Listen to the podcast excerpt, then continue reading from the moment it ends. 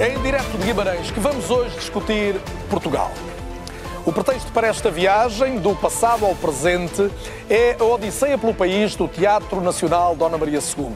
Mas a proposta é mais que falar de cultura e história. É falar de saúde e economia, de cidades e de pessoas. É falar do país que fomos e somos. É ou não é?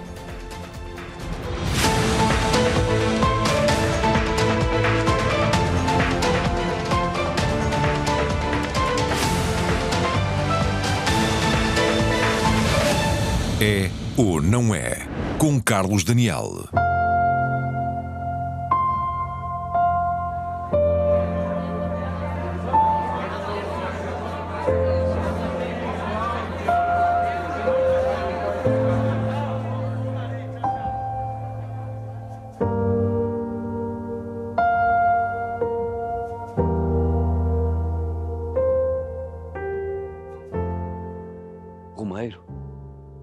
Romeiro, quem és tu? Ninguém. Se nem já tu me conheces.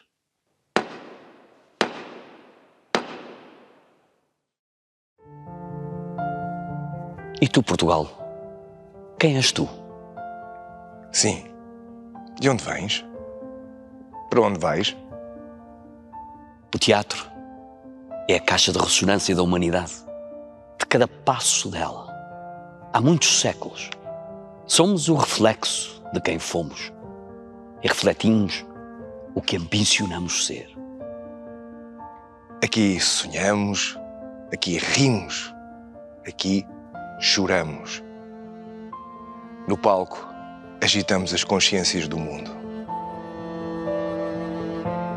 Em Portugal é assim desde 1846, desde 13 de abril desse ano, o primeiro dia em que abriu as portas este edifício projetado por Fortunato Lodi. No entanto, é justo dizer que Almeida Garrett é o verdadeiro arquiteto do teatro português.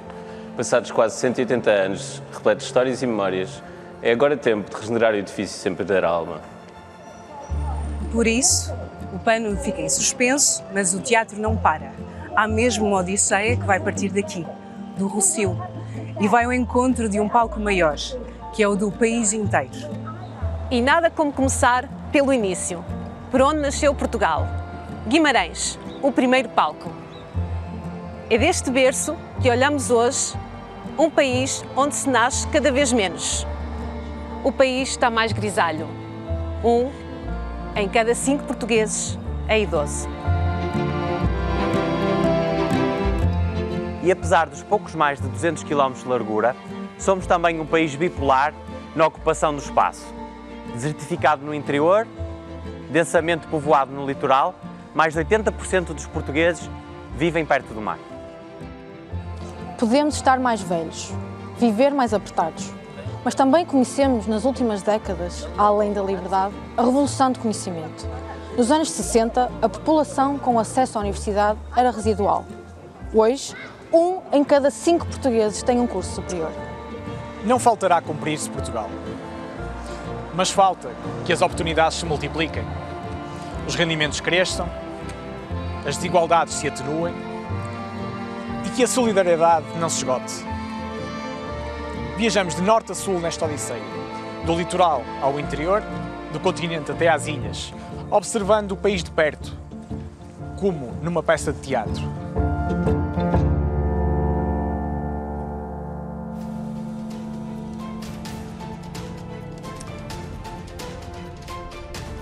É então deste país plural, com muitas identidades, sotaques diversos, que propomos eh, falar esta noite, em direto a partir de Guimarães, do Passo dos Duques eh, de Bragança, na cidade de Berço, e com um painel que posso dizer eh, tenho um gosto muito particular em poder juntar e reunir fora das, dos principais centros onde normalmente se faz televisão em Portugal, designadamente Lisboa e Porto, e apresento embora boa parte deles dispensassem quase isso, à minha direita Maria João Batista, é médica e tem a responsabilidade de ser atualmente a Presidente do Conselho de Administração do Hospital de São João do Porto, à minha esquerda e mais próximo, o arquiteto Eduardo Souto Moura, Prémio Pritzker, um dos mais destacados arquitetos mundiais, Volto à direita para identificar Germano Silva, jornalista, divulgador de história e de histórias e um camarada de trabalho que prezo há muitos anos. Germano, é um gosto ter-te cá também. Marta Paz Oliveira, a Marta é ligeiramente mais jovem do que o Germano. Eh, começou no jornalismo, na comunicação, mas hoje é já uma escritora premiada e com um olhar muito particular sobre a realidade de uma geração, a geração dos nascidos em 90, em 2000, que seguramente nos vai ajudar a ler também o país eh, que somos. Para o fazer igualmente Ana Lehmann, Ana teve já responsabilidades governativas, mas é essencialmente uma economista que eh, trabalha muito nas áreas das políticas públicas, mas também do empreendedorismo, da inovação. Ana Lehmann é professora universitária e administradora de empresas. E ainda o João Reis, também, obviamente, facilmente identificável, ator, encenador e com uma ligação familiar forte a Guimarães que recorrentemente te é lembrada. João, muito obrigado também pela presença. Bem-vindos todos. O que propomos hoje é uma conversa, muito mais do que um, um debate, e uma conversa onde tentamos olhar o país, dizia-se neste de abertura, o país de perto, e por isso estamos em Guimarães, de perto como se uh, de um espetáculo de teatro se tratasse. E, e Souto Moura já ouvi dizer algumas vezes que se convenceu, por exemplo, que um estádio de futebol pode ser um teatro, uh, mas uh, olhando o país de perto, o que é que consegue identificar como traços que nos, que nos definem em função do que fomos ao longo, se calhar, das últimas décadas, suas décadas de vida. O que é que mais relevante aconteceu para explicar isto que somos hoje? Bem-vindo, muito obrigado. Bom, muito boa noite. É um muito gosto cá, muito obrigado. Não, eu acho que não, é difícil explicar ou definir pelas características. Eu preferia falar das invariantes, o que não somos. Não é uma visão negativista, porque sou otimista, ou tenho que ser, Portanto, acho que nós portugueses temos a ver, somos uma consequência da história e essa história, de, a chamada história de Portugal, é feita por grandes condicionantes, primeiro, geográficas. Vivemos entalados entre o inimigo, que é Castela, e o mar. Só tínhamos uma alternativa, que é fazer barcos e irmos para o mar. Portanto, está aí uma das razões da explicação física que não podíamos ir para o nascimento. ao ir para o mar, fomos fazendo as descobertas individualmente, pequenos grupos. Não são os grandes exércitos portugueses, como foram os espanhóis, colonizaram a América Latina. Nós colonizamos através de famílias, pequenos acampamentos, sempre junto à costa. Portanto, isso desenvolveu-nos uma, uma cultura muito pragmática. Somos um povo que nos adequamos às circunstâncias, quer na arquitetura, se há granito, fazemos as casas em granito. Se não há granito, há, barro, fazemos de tijolo. E depois, como entra água, temos caiado branco. Portanto, temos esta qualidade, ah, em, linguagem popular, diz o português desenrasca-se, mas eu uh, acho um bocado pejorativo e gosto de Portugal. Digo que Portugal, os portugueses desenvolveram uma adequação às circunstâncias que é notável. Depois há a contraproposta, que é os outros defeitos que vêm daí falta de planeamento, falta de logística. Mas, quer dizer, tentamos equilibrar e temos vivido estes... Destes... Somos verdadeiramente um país que não, não é projetado, não é? Não se projeta. Não, ao contrário. Exatamente o contrário. E, mas com a adequação vamos indo e vamos resolvendo os problemas conforme as circunstâncias. E nisso somos notáveis, temos que dizer. Em que é que nota esse, esse trato notável hoje? O que, é que, o que é que acha que o país está a conseguir mostrar num, num desafio de globalização, num desafio de um, de um mundo cada vez mais polarizado e com, e com potências espalhadas pelo Olha, eu começo pela minha profissão. Eu acho que é notável a qualidade dos arquitetos portugueses, especialmente lá fora. Portanto, é raro um arquiteto novo. Houve a crise de 2008, emigraram imensos arquitetos novos e eu emigrei para Lisboa também é uma maneira de emigrar. E, e tiveram sempre trabalho. De onde é que vem? A Escola do Porto e tal. Trabalhou com quem precisa, aluno do TAB, portanto, há essa, uh, essa abertura, exatamente, pelo, não é pelos nossos lindos olhos, é pela qualidade que se conseguiu. Portanto, é um ponto, a arquitetura portuguesa é uh, admirada e respeitada lá fora. Um ponto. O futebol português, basta ver o que está a acontecer, 6 a 0, não é todos os dias, não é? Portanto também é respeitado. E, existe... e com muito talento projetado noutros países também, claramente. A parte de, não sou propriamente um expert, mas sei que a parte científica, quando sou, faço parte do Prémio Pessoa e vejo os currículos dos candidatos e fico admirado com a qualidade das, eu digo das que é mais o setor feminino que concorre, nessa parte científica, E é notável os currículos, notável, descobertas, uh, que até nem são muito divulgadas, mas eu, pelo menos num campo que não me conhecia. É notável, por exemplo, é evidente que a política disse mal, mas, por exemplo, outro dia, no debate que houve nas Canárias entre o presidente Sánchez e o, o, o primeiro-ministro português, ele disse: há muitos defeitos, mas eu tenho uma inveja tua que nem imagina. Portanto, não sou eu que estou a dizer, nem foi o primeiro-ministro, foi o, o, o, o Presidente do Governo Espanhol. Isso que disse exatamente.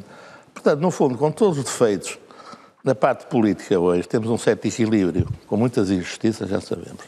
E estamos a tentar resolver aos poucos, como a habitação, a gente diz mal, mas quer dizer, temos que ver também como o copo meio vazio, quer dizer, é melhor começar a falar da habitação para se resolver do que não fazer nada. Podemos falar da habitação daqui a uns minutos? Mas é um, tema, é um tema fundamental, porque é, é absolutamente atual e, obviamente, tem, tem, muito a ver com o seu conhecimento. Maria João Batista, bem-vinda também. Uh, não sei se temos uma saúde que possamos falar dela como um fator de exportação, mas temos muitos médicos destacados, também investigadores com, com prestígio mundial. Mas eu gostava que me pudesse eh, falar mais, se calhar, de como os cuidados de saúde mudaram o país. Verdadeiramente, se quisermos aqui um, um horizonte de evolução clara nas últimas décadas, pensar na mortalidade infantil, desde logo, uh, pensar uh, no aumento da esperança média de vida, isto são marcas de como a saúde nos melhorou a vida e o país. É? Na verdade, a saúde em Portugal é uma grande mais-valia que o país tem. Os profissionais de saúde, à semelhança de outras áreas, são muito reconhecidos internacionalmente e os nossos cuidados de saúde são únicos. Nós somos um dos 15 sistemas de saúde melhores do mundo, segundo a OMS.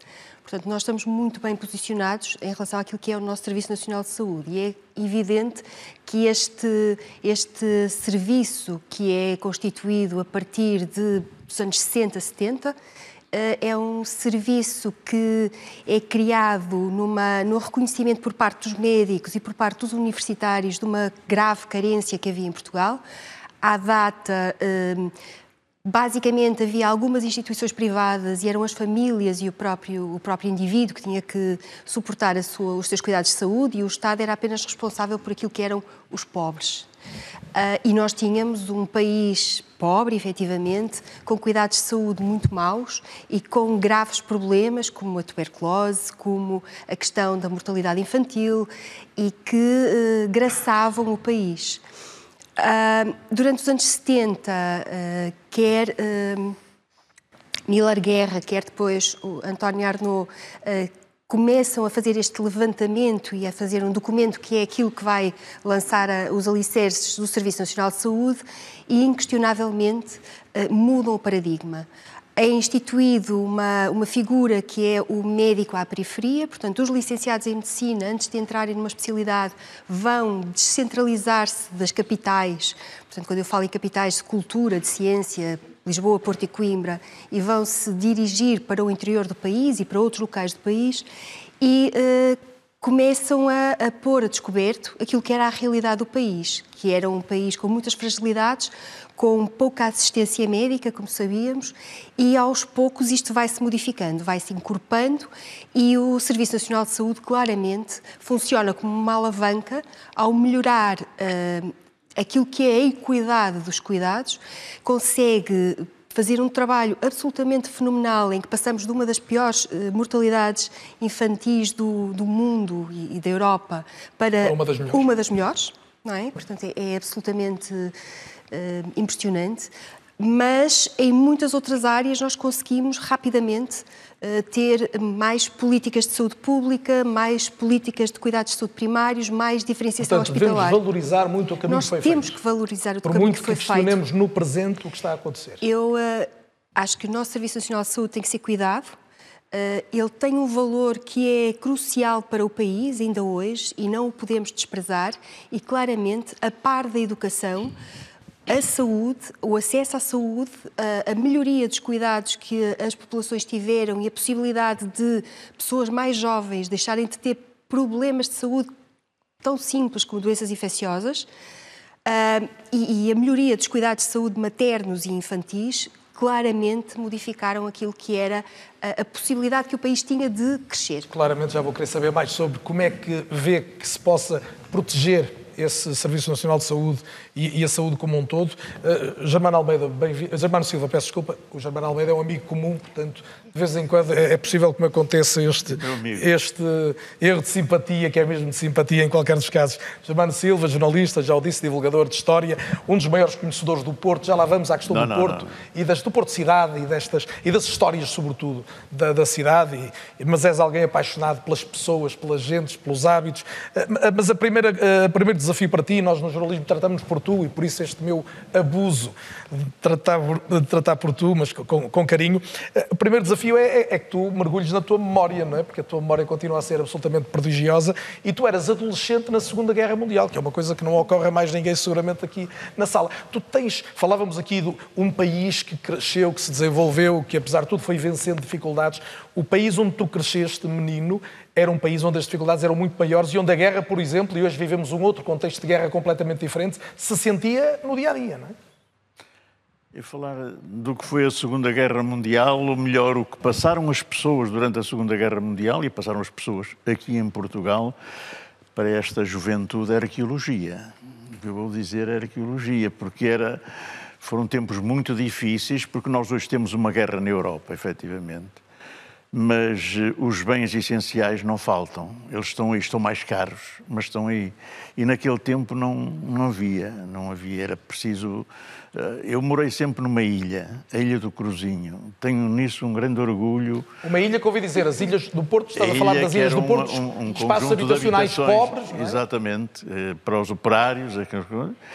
Uh, vivi sempre aí e uh, é tida como por muita gente como um estendal de miséria, mas não, aquilo era uma comunidade muito unida, com um grande sentido da partilha hein?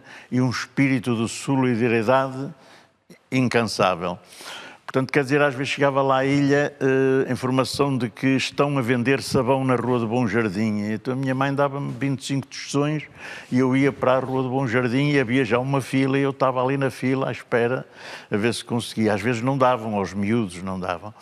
Um, e estás a falar precisamente dessa altura da guerra, ou seja, de repente sabias, estou a falar hoje do tempo há da guerra. sabão ali e vai tudo a correr tentar 40, comprar Estou a falar nos anos 40 do século passado. Portanto, quer dizer, o, o, o pão era pouco. Então, minha mãe, para ajudar o meu pai, que era guarda-freio dos elétricos e ganhava muito mal, a minha mãe ia fazer limpezas de madrugada, a cafés, a restaurantes, Começava às 5 da manhã e acabava às 7. E, entretanto, eu ia para a fila, acordava-me, eu ia para a fila da padaria, só para ganhar a vez, porque ela depois vinha lá tomar conta do lugar, porque não vendiam pão aos, aos menores.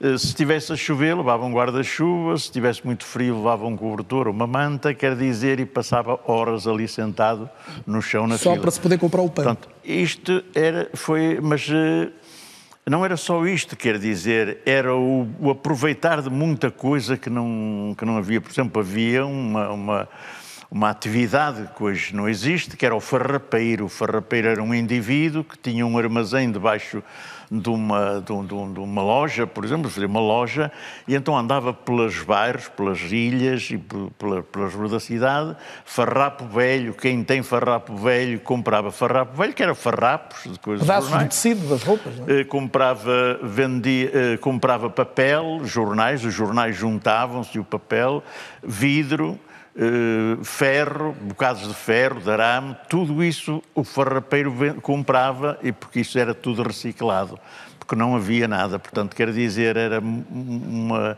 indigência total. Havia um organismo que era a Intendência Geral dos Abastecimentos que regulava o abastecimento, mas isso não funcionava porque, como em todas as circunstâncias, havia a corrupção e isso não funcionava bem. Portanto, os, os tempos não foram, não foram fáceis, foram tempos muito difíceis. Uma um, certa manhã, a gente acorda, eu morava perto da Rotunda da Boa Vista, como o bairro do Cruzinho é ali muito perto, e passo na, na rotunda da Boa Vista e vejo o jardim todo transformado num batatal.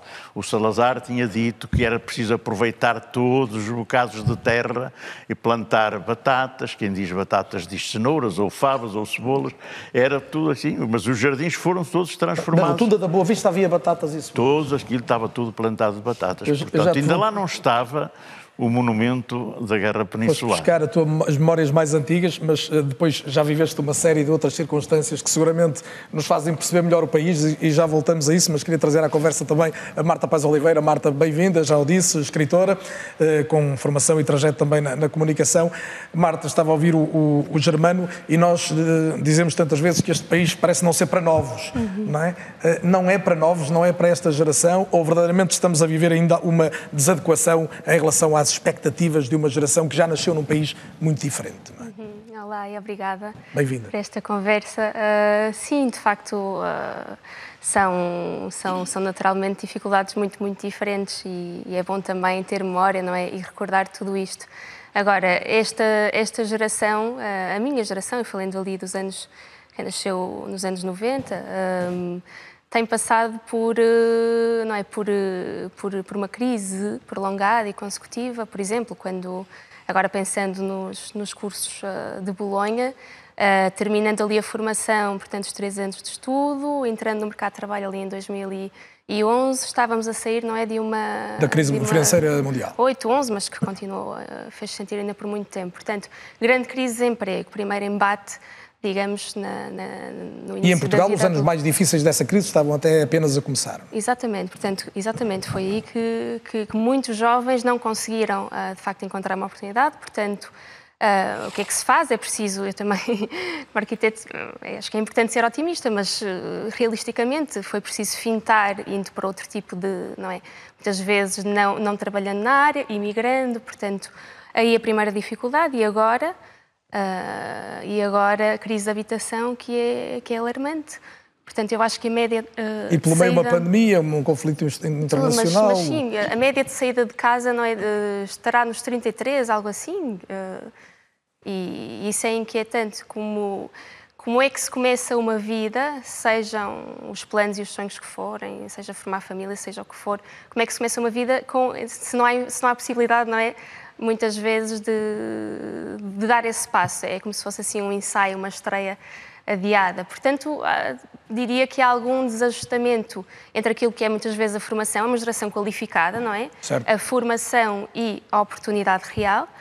Uh, e diria que o grande desafio é, uh, independentemente do contexto em que nasce, não é social, económico, uh, como ter mais oportunidades e como conseguir ter aqui essa, essa mobilidade a funcionar de facto. E, e essa é uma das questões que a Ana Lehmann, boa noite e bem-vinda, a economia nos pode ajudar a responder. Como é que se consegue um país que produza mais riqueza e seja mais eh, capaz, falávamos da saúde, de, de, perceber o desafio demográfico e de responder a uma data de despesas que vão crescer, mas também não defraudar aqueles que estão a chegar desde logo ao mercado de trabalho e com sonhos e ambições de ter uma vida desde logo no país onde nasceram. Boa noite. Bem-vinda. Sem dúvida, essa questão é uma daquelas do milhão de dólares, mas reunindo aqui também alguns dos contributos e, e algo que foi dito na introdução, nós de facto temos aqui um país bipolar. Nós, mercê de uma grande evolução que houve, por exemplo, nas qualificações, na educação, nós temos um país de facto que tem as sementes, esta geração qualificada, de algo muito progressista. Falámos também na evolução da ciência, ou seja, as bases da, da produtividade, da competitividade futura estão lá.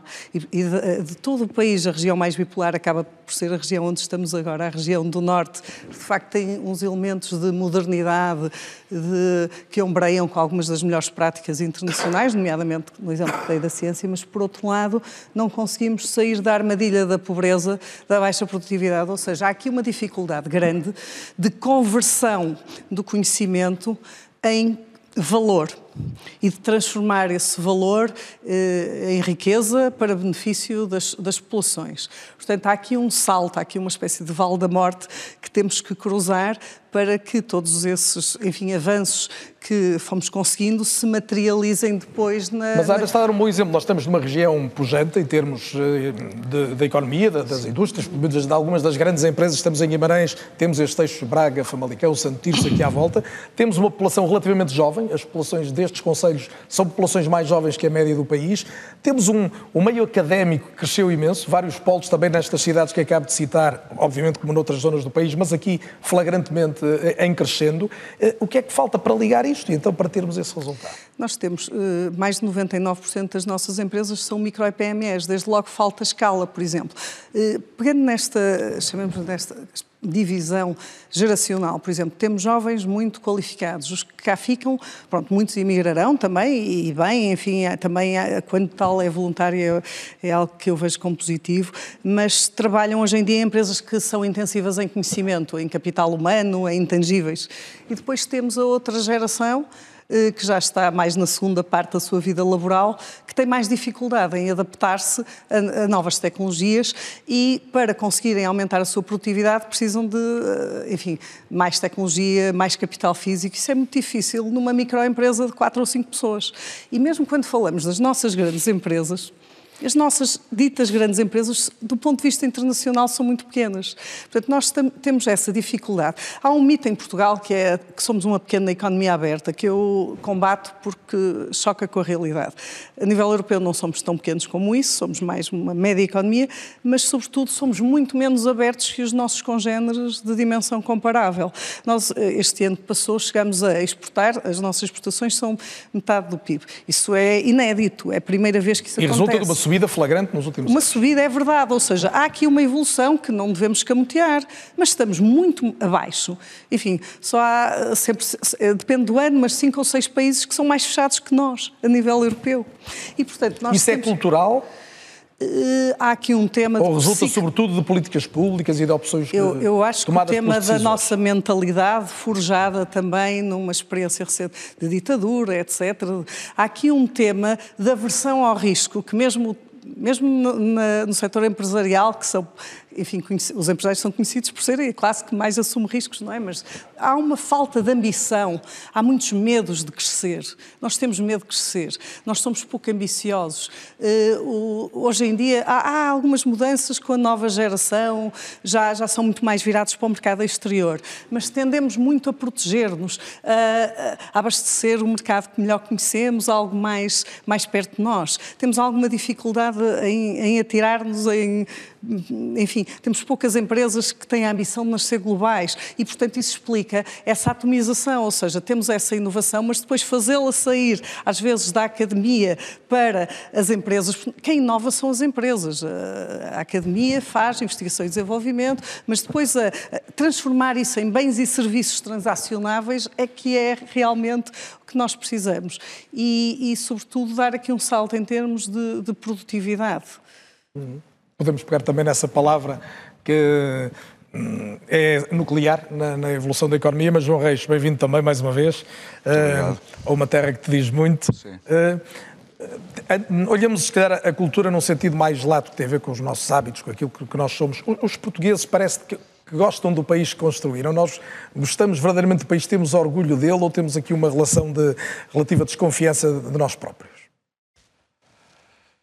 Bom, em relação à cultura, acho que há, para já uh, há muitas assimetrias, não é? Eu faço. Uh, depende dos espetáculos, mas faço pontualmente faço digressões pelo país todo, uh, com espetáculos mais portáteis e percebo que há muitas assimetrias a nível do conhecimento, a nível da informação, a nível da disponibilidade das pessoas, porque as pessoas às vezes parece que têm medo, acham que não vão compreender, não conseguem decifrar os objetos que lhes estão apresentados e, portanto, desse ponto de vista, por exemplo, há bocado o Germano falava ali na, na questão das comunidades, acho que as comunidades são muito importantes para resgatar as pessoas, para tirar as pessoas de casa, para pô-las a para pô-las na rua, para pô-las em movimento. Uh, nós vivemos muito nesta dicotomia Porto-Lisboa. Uh, há cidades de média dimensão, como Braga, Guimarães, eh, Coimbra, Faro. Aveiro, Tem- Viseu. e por aí, Aveiro, Viseu, ainda o ano passado estreei, por exemplo, um espetáculo em Aveiro, que correu muitíssimo bem e que depois partiu para outras cidades. Eu, eu diria que essa desconfiança é uma desconfiança estrutural, porque as pessoas, na verdade, têm. Algumas pessoas olham para a cultura com um certo estigma. Eh, e isso é uma coisa estrutural, porque falávamos aqui há bocado da, da questão do, do apagão que tivemos de 48 anos de fascismo e ditadura e de repente é como se passássemos de um comboio a carvão para um TGV, não é? Ainda se nota isso? Ah, eu acho que sim. Ah, eu, eu acho que é, eu acho que é do, eu acho que é do livro do, do, do José Gil, aquele Portugal, hum, Portugal, medo de Medo de existir. existir. Pronto. Que é uma frase que ele diz, eh, eu acho que é dele, que é nós entramos, em muitos aspectos, entramos na Europa, mas a Europa ainda não entrou em nós. E eu acho que do ponto de vista da cultura, por exemplo, nós temos Uh, o arquiteto Souto Moura dizia que exportamos, temos grandes arquitetos, e temos, de facto, arquitetos, somos dos melhores arquitetos do mundo, mas temos também grandes realizadores, uh, Manuel de Oliveira, o João Canis foi agora premiado em Berlim, Uh, temos o Marco Martins, que estreou agora um filme fantástico, temos o, o Tiago Guedes, temos o Tiago Rodrigues no teatro, que está em, em Avignon, quer dizer, mas cá dentro Uh, quem é que vai ver os filmes do Oliveira? Quem é que vai ver uh, o cinema português, por exemplo? Não vive sem subsídio, desde logo, portanto Sim, tem muito. é Quer dizer, nós temos um mercado, comparativamente, por exemplo, com os franceses, ou, ou mesmo com os espanhóis, temos um, um mercado muito, muito reduzido, uh, muito. uh, que tem muitas uh, dificuldades. Uh, o teatro é um bocadinho diferente. Já vamos entrar mais assim- no teatro, João, mas, mas se me permites, hum, quem olha de fora vê, ou, aparentemente, há aqui um esforço, designadamente das autarquias, se calhar vale a pena, vale a pena sublinhar, porque vê-se que surgem auditórios eh, com Sim. mais qualidade por todo o país, Há uma rede Eh, surgem festivais de música, festivais literários, a cada momento coisas que não existiam há, Sim, sim, há sim. 20, 25 anos. Isto está a produzir efeitos, está a produzir algum efeito? Ou seja, as comunidades mobilizam-se, as comunidades que falavas em É função coisa, é, tá, é um efeito lento, porque isto é como nós somos animais de hábitos, não é? Por exemplo, esta Odisseia que o Teatro Nacional Dona Maria começou ou iniciou aqui em Guimarães. Isto devia ser uma prática recorrente dos teatros nacionais. Os teatros nacionais deviam ter a obrigação de fazer circular o repertório, de pôr as pessoas, porque, quer dizer, partindo do princípio que todo- todos, todas as pessoas no país contribuem para a cultura com os seus impostos, acho que, em relação a essa história da cultura, em relação ao, ao orçamento que nós temos, é uma guerra antiga, ah, interminável, ah, estrutural também, mas hum, os teatros nacionais deviam ter condições para fazer circular os seus espetáculos com muito mais frequência, porque nós nós criámos uma rede de teatros pelo país eh, razoavelmente bem equipada, mas as programações são muito ecléticas, porque ah, tens que ter fado e depois tens que ter espetáculos de, cara- de características mais mainstream, mais populares, partindo do princípio que esses espetáculos mais populares e mais comerciais podem chamar as pessoas para outro, podem criar públicos. Mas é uma coisa que exige tempo, é uma rotina, exige tempo para criar disponibilidade nas pessoas. E nós vivemos num tempo em que queremos tudo no imediato, vivemos a uma velocidade. Há uma coisa, ainda há bocado estava a comentar com, com o Penin lá fora, que há Já um falar com estigma em relação ao teatro, que é eh, uma coisa que é muito recorrente hoje em dia, que é as pessoas perguntam sempre, inicialmente, antes de comprar o bilhete do espetáculo, perguntam assim, quanto tempo é que tem o espetáculo? E se a gente diz que tem três horas, as pessoas ficam, três horas, pá, não vou aguentar. E, no entanto, eu ainda no sábado, no sábado fui ver As Bruxas de Salem, que estão no Teatro, no Teatro Nacional de São João, que é um espetáculo do Arthur Mille, encenado pelo Nuno Cardoso. O espetáculo tem três horas. A sala estava cheia, com pessoas de diferentes estratos sociais. Ninguém arredou pé. O espetáculo é maravilhoso. Ah, portanto, e no entanto, há, há espe- há espetáculos que duram uma hora, que parece que têm três, e há espetáculos que têm três que duram. Há muitos estigmas, há muitos preconceitos. Ah, e, isto, e isto é uma coisa estrutural que tem a ver com, com a educação, com o investimento na educação, que tem a ver com os programas curriculares também, mas isso é outra história. E tem a Mas ver, ainda lá podemos ir à com- educação. Marta Pais Oliveira, com a estou, cultura. estou a ouvir o João e a pensar que nos livros a, a circunstância não é muito diferente. Como é que se traz novos públicos para, um, para uma área absolut- tão decisiva e tão extraordinária, mas que aparentemente é menos sedutora do que o mundo digital, que, que nos ocupa os, os bolsos e as mãos, não é? Toda a E hora. esta questão que o João falava, a questão da, da velocidade, não é? Nós vivemos numa sociedade hum, em que tudo, tudo, tudo é muito, muito acelerado e estamos sempre com no telemóvel à procura da próxima informação, não é? Nesse scroll constante. E, aliás, eh, em publicidade trabalha-se com essa máxima. Nós temos, em média, 6 segundos de atenção. O que é. E queremos gratificação segundos, instantânea, não é? gratificação Queremos- instantânea. Por isso, os livros parecem estar em contraciclo, ah, não é? Que exigem silêncio, tempo, reflexão, contemplação. E daí que hoje ler seja talvez tão revolucionário e diria que tão importante, ah, por, eh, por, quer dizer, nós a ler o que é que conseguimos? É, é uma forma de conhecermos melhor quem somos, não é? E ao mesmo tempo conhecer melhor os outros. Portanto, há aqui uma ponte para, para o outro, empatia, tudo coisas tão importantes numa sociedade também cada vez mais polarizada, que, fa- que falávamos, não é? Em que temos de ter uma opinião, ou somos a favor ou somos contra. Não há nada no meio, não é? E temos que ter num segundo a opinião. Portanto, há pouco tempo para refletir e pensar. Ah, e ler é uma desaceleração disso tudo e, e permite perceber um gradiente de cores muito diferente. É, é, é questão da subtileza de pensamento, não é? Muitas vezes parece de facto que estamos a perder essa subtileza. Ah, e que e precisamos E de ver a estamos, paisagem. é, é justo quando se diz que as novas gerações Ah, leem muito menos, achas que é? É uma conversa muito. A generalização é muito sempre muito perigosa. É, é muito perigosa. E Há injusta. muitas pessoas, a, e, e- também se diz que o livro, já se dizia há muito tempo, vai morrer, não vai? Não acredito todavia- nisso. Ah, há pessoas a ler, encontra-se muitos bons leitores, mas de uma forma geral, e há dados sobre isso, não é? Em 2020, ah, penso que seria mais de 60% dos portugueses não leram um livro, ah, que foi assim o último não é, grande estudo que saiu. E 2020 era um belo E- ano para ler muita- livros, porque passamos o tempo fechados em casa. não é? Sim, pandemia. Ahm, lê-se menos, isso é um facto. Lê-se menos porque ah, há esta questão da tecnologia, sim, mas quer dizer, livros e tecnologia podem conviver muito bem, ah, portanto, não se excluem, não é?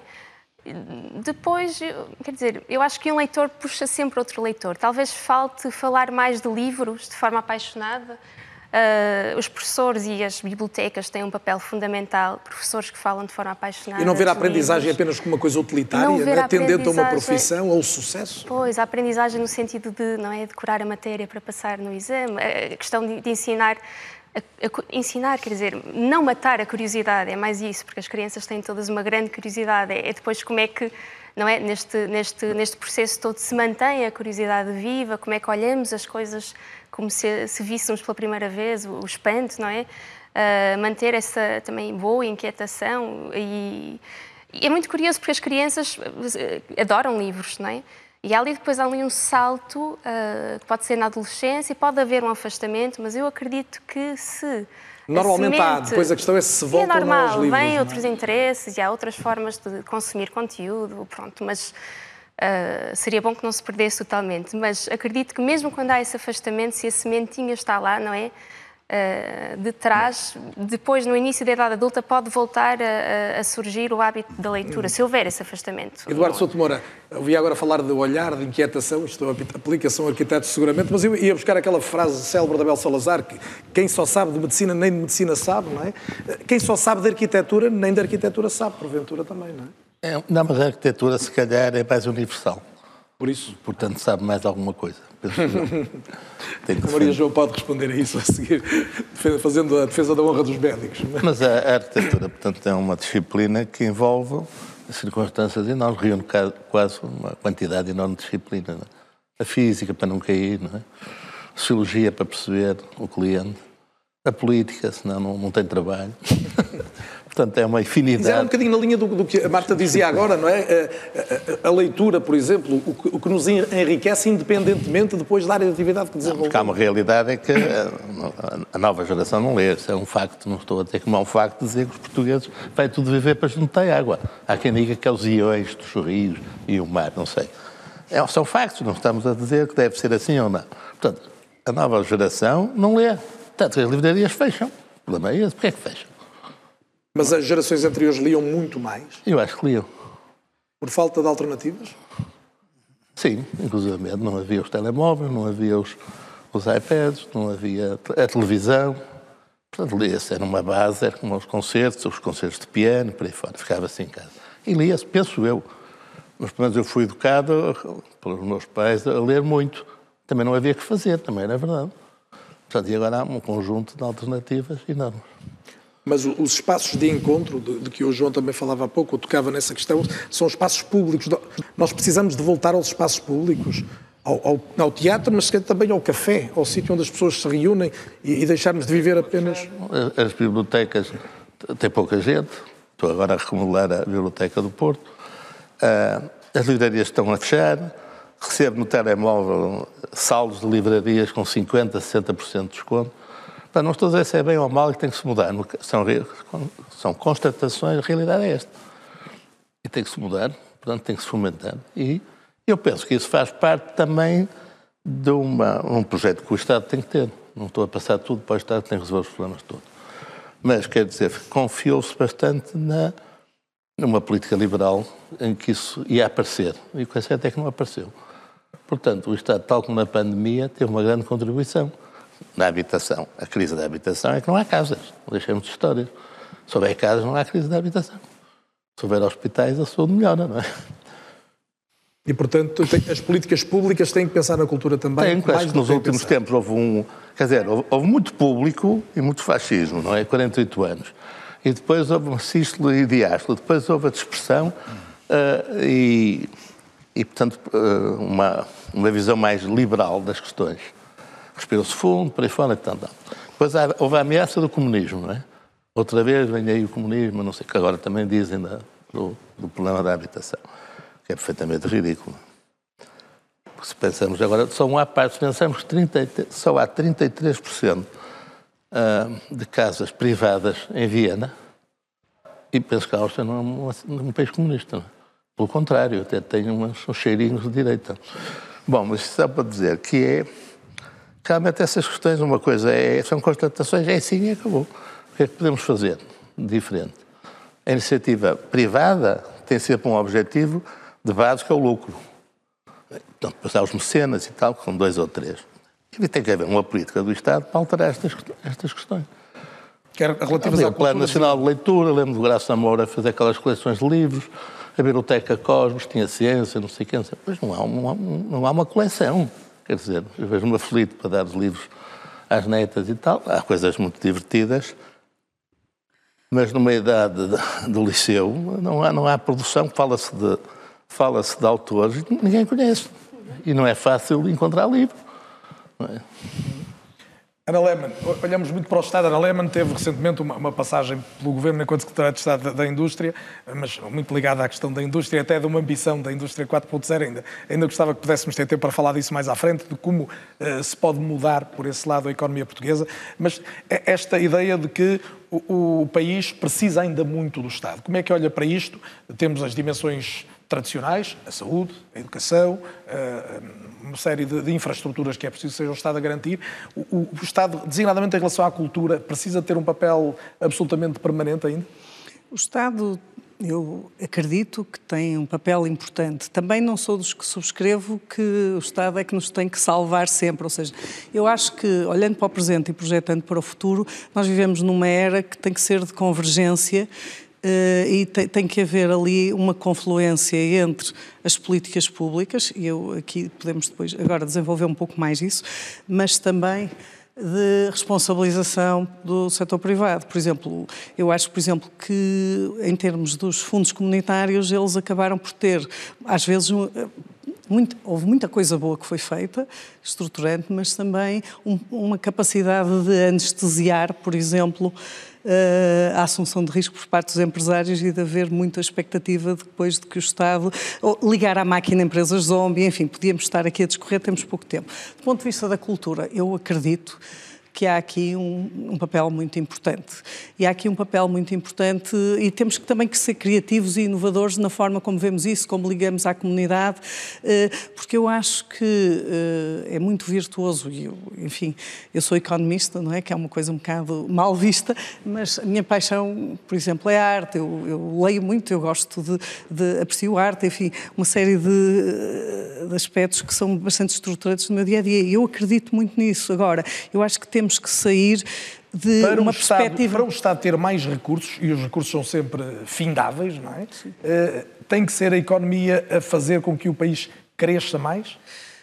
Tudo isso junto. O que eu acho é que nós temos que criar aqui algumas pontes e não ter uma visão puramente assistencialista, nem na cultura, nem nas empresas, porque nas empresas às vezes não é muito diferente que na cultura. O que eu acho aqui é que, por exemplo, estávamos a falar há pouco de, de literatura e de ler, e, hum, por exemplo, o tema da mudança dos paradigmas de educação, forma, estimular o pensamento crítico, eu acho que é algo absolutamente central hoje em dia, e eu acho aí lá está, que os livros, a cultura em geral, outras formas de cultura, não é? O teatro, etc., podem nos ajudar e muito.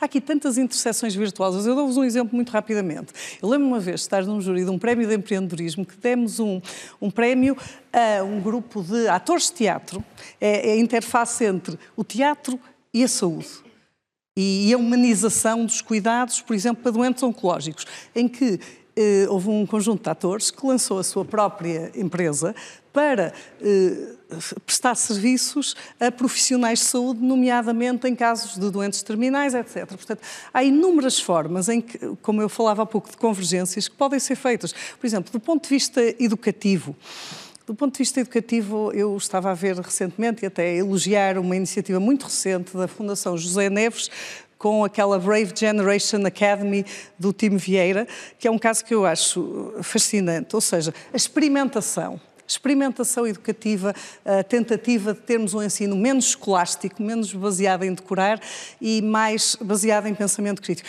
Porque isso vai ser absolutamente estruturante para mudar as mentalidades uh, da nova geração e tornar-nos um, enfim, uma sociedade mais, mais cosmopolita, mais aberta. Nós precisamos ser mais abertos. Uh, do ponto de vista das políticas públicas, eu, eu, eu acho que aqui o grande problema é a instabilidade. Uh, o, o quadro de tomar decisão, seja para a pessoa A ou B, para as suas decisões pessoais, seja para o mundo empresarial, seja para uma entidade cultural, está sempre a mudar. Uma pessoa nunca sabe muito bem com o que há de contar e isso acontece muito. E estávamos a falar, eh, por exemplo, do tema da indústria. Uh, enfim, a Secretaria de Estado da Indústria uh, deixou de existir, por exemplo. Eu, sou, eu acho que, por exemplo, a Europa, se me permitem um bocado puxar a brasa um pouco, a Europa e Portugal não se podem demitir da sua vocação industrial, apesar de ser somente 22, somente, mas isto não é relevante. Porquê? 22% do PIB português. Estamos a falar de mais de 60, 67, 68% das exportações, por exemplo. Portanto, é um setor que é o motor da inovação. O motor da inovação, com o devido respeito, eh, não é, por exemplo, a restauração, que enfim, eu gosto muito de gastronomia, mas não é, ou seja, para traçar aqui um paralelo. Portanto, nós, nós temos aqui que perceber que temos aqui algumas forças e que temos que agarrá-las, mas hum. temos que agarrá-las de uma forma renovada e criativa. É um bom desafio para a nossa segunda parte. Eu tinha dito que o tempo ia voar, eh, aconteceu assim, estamos a chegar ao final da primeira parte do programa. Voltamos já a seguir com um pouco o olhar também para a frente para os desafios que se colocam e para os caminhos, no fundo, da linha do que agora ouvimos Ana Lehmann dizer, eh, nas várias áreas eh, dos meus ilustres convidados, que caminhos se pode procurar para que este seja um país ainda melhor e faça um trajeto que seja de progresso em relação ao que foram já de progresso as últimas décadas. Até já.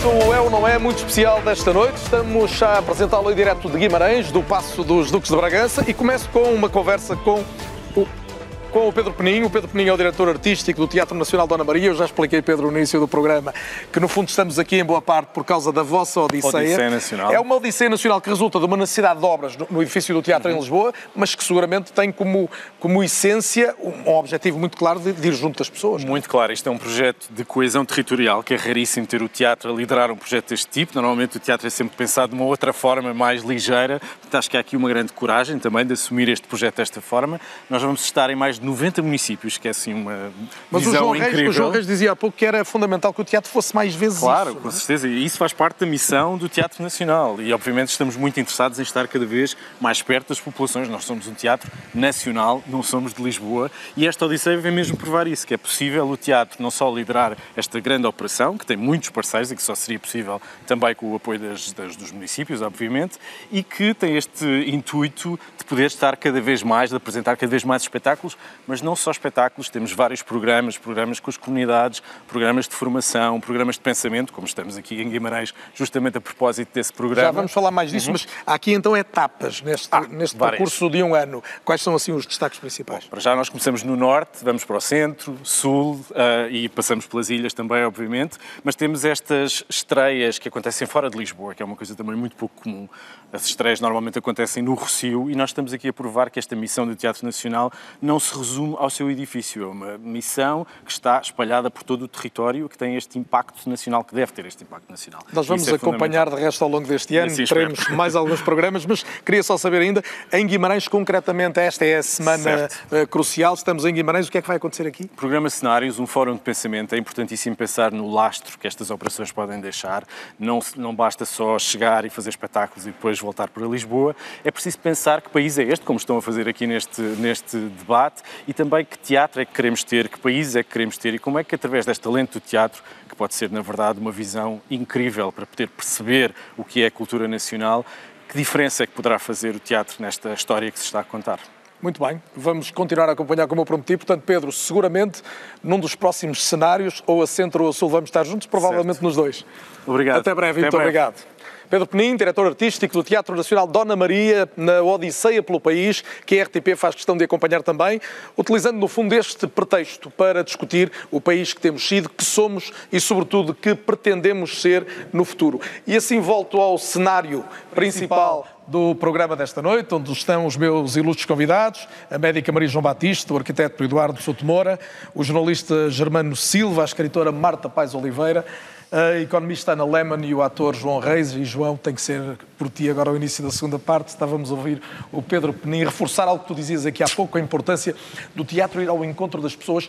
O, o que é ser do teatro hoje em Portugal? O que é ser ator em Portugal? Qual é o desafio maior que tu sentes para, para a atividade?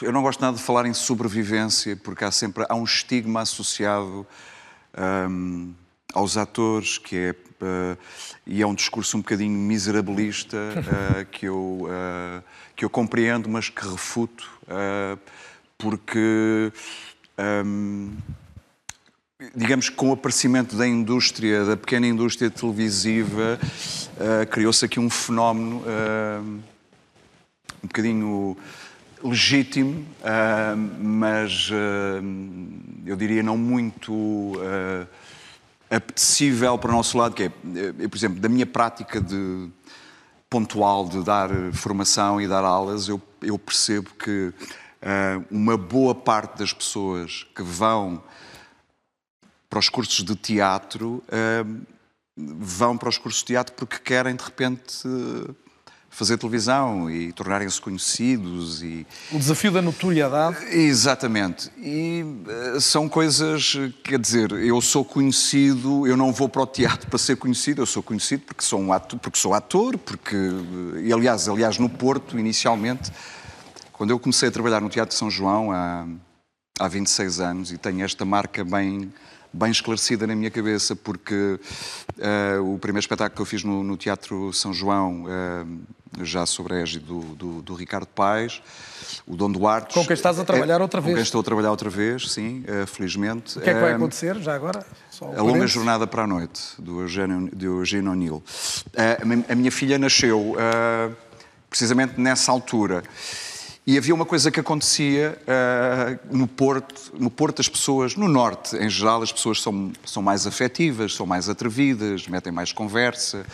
Uh, espero não estar a criar aqui nenhuma espécie de anticorpos relativamente à minha cidade, que é Lisboa, apesar de tudo. Apesar de eu ter uma costela não está, a maior parte dos minhota. lisboetas reconhecem isso, eu diria. Ah, as- há pessoas que acham que eu sou de Guimarães, há pessoas que acham que eu sou do Porto, enfim, eh, por razões diversas, eh, são tudo cidades que eu, de que eu gosto bastante e, portanto, identifico-me com todas elas por razões diversas. Mas dizias tu, nasceu a tua filha nessa altura? Nasceu a minha filha nessa altura e, portanto, eu fiz uma série de espetáculos eh, de- logo de seguida, digamos, durante 5, 6 anos, e as pessoas reconheciam-me na rua. eh, e eu pensava que às vezes me reconheciam por causa da televisão, mas não, as pessoas reconheciam-me porque iam ao teatro, as pessoas reconheciam-me do Teatro São João, que é uma coisa eh, que é uma coisa feliz, que é uma coisa eh, que é uma coisa extraordinária, não é? E portanto, nesse sentido, ah, pronto, a importância do teatro, que é a passagem. Nós temos que fazer um esforço de transferir ehm, o espaço público ehm, que se tem desmaterializado um bocadinho com a história das redes sociais, da internet, para os espetáculos ao vivo, seja de dança, seja de teatro, seja de música, eh, convocar, convocar as pessoas para as, para as reuniões coletivas. É, é uma coisa. Eu, eu, no sábado estava no teatro, a, a sala estava cheia. É fantástico estar a Dá partilhar. vontade de dizer, com- a pandemia já acabou, já nos podemos juntar outra Sim, vez, encontrar outra é uma vez. coisa é uma coisa tão boa tirar as tirar as pessoas de casa, convocá-las, pô-las a discutir. Eu tenho um amigo do meu filho que está agora a acabar jornalismo que foi a viver para uma cidade, escolheu um curso específico e foi viver para uma cidade para tirar esse curso, um curso superior. Não vou dizer qual é a cidade, nem vou dizer qual é o curso, para não criar aqui nenhuma espécie de, de estigma em relação à cidade e ao curso. E ele dizia-me assim, ele dizia, aliás, assim ao meu filho, "Pá, eu até gostava de me fixar aqui, mas não há nada, não há um teatro, não há um cinema, ah, não há nada na rua, não se passa nada na rua. Como é que eu posso ficar aqui nesta cidade? Portanto, o que é que fixa as pessoas nas cidades? O que é que fixa as pessoas? O que é que ajuda uma pessoa a fixar-se numa cidade? Cidade é uma palavra-chave também para a nossa segunda parte, mas Maria João, o que é que fixa um médico, por exemplo, em algumas cidades do país? Não é um dos problemas que temos hoje. Para já, o que é que tem, o que é que dificulta que alguns se fixem, que é o preço da habitação, que já se falou aqui, por isso há tanta dificuldade em ter médicos, por exemplo, na zona de Lisboa, é? até mais do que no interior. Mas depois, como, como atrair profissionais, designadamente da saúde, para outras áreas? Isso tem solução? Claramente é uma questão que é uma questão muito mais social e que é transversal ao país. Os médicos, naturalmente, vão para locais onde há produção, onde há teatro, onde há locais onde as pessoas se podem encontrar e, portanto, mais do que estarmos a pensar na deslocação de médicos para o interior do país ou para áreas menos povoadas, temos que pensar de que forma é que nós conseguimos diminuir esta bipolaridade que se falava no início de 80% dos portugueses viverem junto ao mar. E claramente tem que haver uma descentralização que, que me parece que será muito, deverá ser muito promovida pelo Estado, mas deverá ser muito promovida também por todos nós.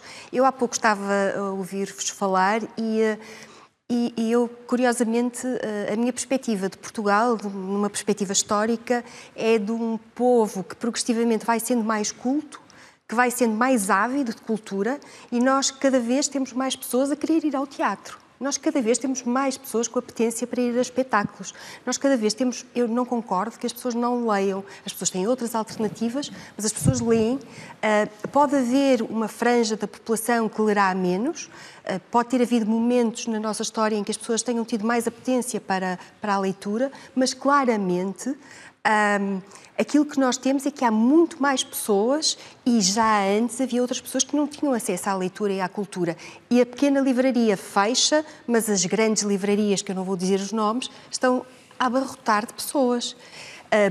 Provavelmente mais do que uma questão de que, que tipo de cultura é que nós temos, ahm, é mais, mais do que uma questão do que, de é aquilo que nós, a qualidade daquilo que nós oferecemos à nossa população. E claramente hum, há uma, uma grande vontade da maior parte, sobretudo das pessoas mais jovens, de procurar cultura e de procurar informação. E isto para dizer. Onde há cultura, onde há informação, onde há pessoas a necessitar de cuidados, seguramente vai ser um sítio onde os médicos naturalmente vão, e os, os outros profissionais de saúde vão ter apetência para se Desde logo vai haver necessidade ali. Exatamente. De, de Havendo mais pessoas, há mais necessidade e depois gera aquilo que, que alimenta a vida dos profissionais de saúde, que é a inter-relação com as pessoas, mas também muito, um, e, e, não podemos escamotear isso, muito a tecnologia, muito a diferenciação, um, a capacidade de fazer coisas novas e inovar. Isso sim é muito aliciante para os profissionais de saúde e, logicamente, que locais com mais pessoas, com mais necessidades, vão atrair outro tipo de necessidades do ponto de vista dos profissionais de saúde. Germano, eh, onde não faltam pessoas é nos centros das principais cidades do país agora, que se renovaram, que tiveram aqui um, um bom relacionado, obviamente, com, com, o turismo e, sobretudo, com a aviação de, de, baixo custo ao longo das últimas duas décadas. No Porto isso é flagrante, mas tu dizes ao mesmo tempo que eh, uma das coisas que tens pena é que os portuenses, e se calhar podíamos dizer o mesmo de habitantes de outras cidades, naturais de outras cidades, não conheçam eles próprios a sua cidade. Continuas convencido disso? Sim, há uma grande camada de portuenses que não conhecem a cidade. Portanto, a cidade não, é só, não são só as ruas e as grandes avenidas. As, cidade, as cidades são também os museus, os templos e os teatros, por exemplo. Eh, eu sempre gostei mais de teatro do que de cinema. Eh, eu próprio fiz teatro, teatro amador. Eh, contracenei com um homem desta casa, o Artur Moura, andou comigo na instrução um primária. Um grande nome da RTP. Deixou-nos há pouco tempo, primária, é? ele e os filhos foram nossos andou comigo na instrução primária e fizemos teatro no Teatro Gil Vicente, no velho Palácio de Cristal, não neste no velho, portanto, está a ver, velho sou eu. Um, portanto, quer dizer, o Porto é, é, uma cidade que muitas vezes os portuenses esquecem as suas próprias origens e não a procuram. E o Porto é uma cidade muito rica, uma cidade com uma cultura, com, uma, com um caráter muito forte. Uh, no século XIX, Lisboa dizia que os, os portuenses eram os broeiros, chamavam-nos broeiros. Mas nós, aqui na Praça Nova, batíamos o pé, batíamos o pé ao rei, batíamos o pé ao bispo e Lisboa tremia. O próprio rei chamava ao ministro, cuidado que a Praça Nova está a mexer. E a Praça Nova era, uma, um, era o barómetro das coisas. Portanto, Portanto, quer dizer, eu conheci o Porto, eh, uma cidade intimista, pequena, uma cidade industrial, com indústrias. A cidade acordava de manhã com os silvos das fábricas eh, e os pregões das vendedeiras ambulantes. Primeiro aparecia a leiteira, depois a padeira e a seguir vinham as, as peixeiras, etc. Portanto, quer dizer, era uma cidade muito, muito dentro de si própria, uma cidade, mas uma cidade de trabalho. De mas o, o trabalho. Porto, entretanto, é uma cidade que se abriu muito neste século, então isso é Sim, flagrante, não é? Abriu, o, exatamente. O João Reis falava há pouco desse lado muito autêntico das pessoas do Porto, até atrevido em alguns momentos, e todos nós sentimos isso com alguma notoriedade, viajamos pelo país e percebemos, percebemos que o Norte, de facto, é, é diferente na forma como aborda as pessoas e o, e o Porto em particular. Mas a, a, minha dúvida é até que ponto destas últimas duas décadas, não é? do, de um aumento de, de, presença turística no Porto, faz com que se mantenha essa autenticidade ou ela esteja em risco. A cidade do Porto ainda é dos portuenses e se calhar podia dizer a cidade de Guimarães ainda é dos vimaranenses, a de Braga ainda é dos bracarenses, porque este texto turístico é fortíssimo, felizmente, porque do ponto de vista económico as receitas são extraordinárias. É? Nós estamos a correr o risco no Porto de nos transformarmos numa atração turística. Porto, Nós, os portugueses. O Porto é uma atração turística. Uh, mas é uma atração turística também por, por, por questões culturais, porque hoje o turismo não é o turismo da praia, do, do, estar ao sol, do descanso, é um, um turismo cultural e as pessoas procuram. Eh, é possível quem estuda a história da cidade pode comparar, por exemplo, o que se passa hoje com a Idade Média. Na Idade Média, a cidade andava cheia de peregrinos. Nós tínhamos imensas albergarias, hospitais, que na altura o hospital não tinha a mesma conotação de hoje, o hospital era uma hospedaria, e estava cheio de hospedarias. Hoje nós dizemos assim, em tantos hotéis, na Idade Média havia imensas hospedarias, havia, porque andavam muitos peregrinos, peregrinos que passavam, não, não era só para Santiago de Compostela, eles até tinham vários nomes, romeiros, os que vinham de Roma, palmeiros, os que vinham do Oriente. Aliás, começamos o, com, com, o texto do Gil Vicente, Romeiro, quem és tu, não é? é traziam palmas, e portanto, quer dizer, e eles andavam aqui pelo norte. eh, Santa, Almeida Garrete, peço desculpa. Santa Senhorinha de Basto era uma, era, Santa Senhorinha de Basto era um dos santuários muito procurados pelos, pelos peregrinos. Portanto, quer dizer, eh, mas a cidade melhorou muito. A cidade está muito melhor. E nas últimas décadas tínhamos, eh, façamos essa justiça, em ponto de vista cultural, nós temos uma potência. Eh, houve muitas críticas na- no Porto Capital da Cultura, houve muitas críticas. eh, havia alguma razão para algumas críticas, mas nós ficaram muitas apetências culturais. A, a- a Capital da Cultura criou apetências culturais e nós hoje estamos a beneficiar ainda um pouco disso também. Eduardo Souto Moura, a, a cidade, dizia há pouco uma palavra que, que vale a pena olhar para ela, até por tudo o que estávamos a ouvir aqui dizer agora. Ahm, que, que cidade é que devemos procurar? De que forma é que podemos ter qualidade de vida na cidade? Verdadeiramente a questão é esta. Como fazer crescer a cidade para onde e como a mudar para vivermos melhor? Eu acho que a cidade, eu não acredito muito na cidade do futuro. A cidade do futuro é é uma ampliação da cidade do passado. E as qualidades da, da, da cidade antiga devem ser as qualidades da cidade do futuro. A ficção científica com os marcianos e os filmes que 2037, tudo vestido de egípcio, 2037 é amanhã. E é tudo igual ao anterior. Portanto, a arquitetura e a, e a cidade ou a urbe é das instituições mais conservadoras que há, se formos a ver. A casa é das coisas mais conservadoras que há. Há casas da Mesopotâmia e do Egito que são iguais às casas do Alentejo. Portanto, há uma coisa, há um carisma, há uma raiz base da família, da comunidade, muito próximo. Portanto, mudam os meios, mudam as tecnologias, mudam os materiais, mas há uma base sempre constante, que é uma casa. São muros com buracos. Quando vão até ao chão são portas, quando ficam em cima são janela. Isto é universal. Portanto, a cidade do futuro é, é o melhoramento da cidade atual. Portanto, não acredito nas grandes. Aliás, nos anos 60, as grandes utopias, neste momento está a ser tudo demolido, por exemplo, em Inglaterra, as periferias dos bairros sociais ingleses, porque as pessoas não reagem, não querem viver ali. Portanto, está, está definido. Portanto, como diz o, o, o, Germano. o Germano, que os centros históricos estão a ser recuperados, Uh, tem um lado folclórico, o contexto, portanto, foram um bocado cenográficos, portanto, recuperou-se as fachadas e ninguém imagina os tesouros que há nos interiores das casas, por causa dos brasileiros, que agora as pessoas diziam mal.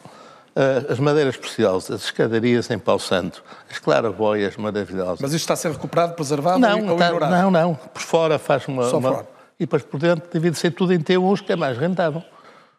Portanto, isso não está a ser muito precavido. Mas também o ótimo é inimigo do bom, portanto, já não é mau que haja uma certa apresentação cenográfica ou teatral da, da cidade. Isso melhorou muito, tem que se dizer a verdade. O Porto Capital da Cultura teve muitos defeitos, mas realmente fez-se.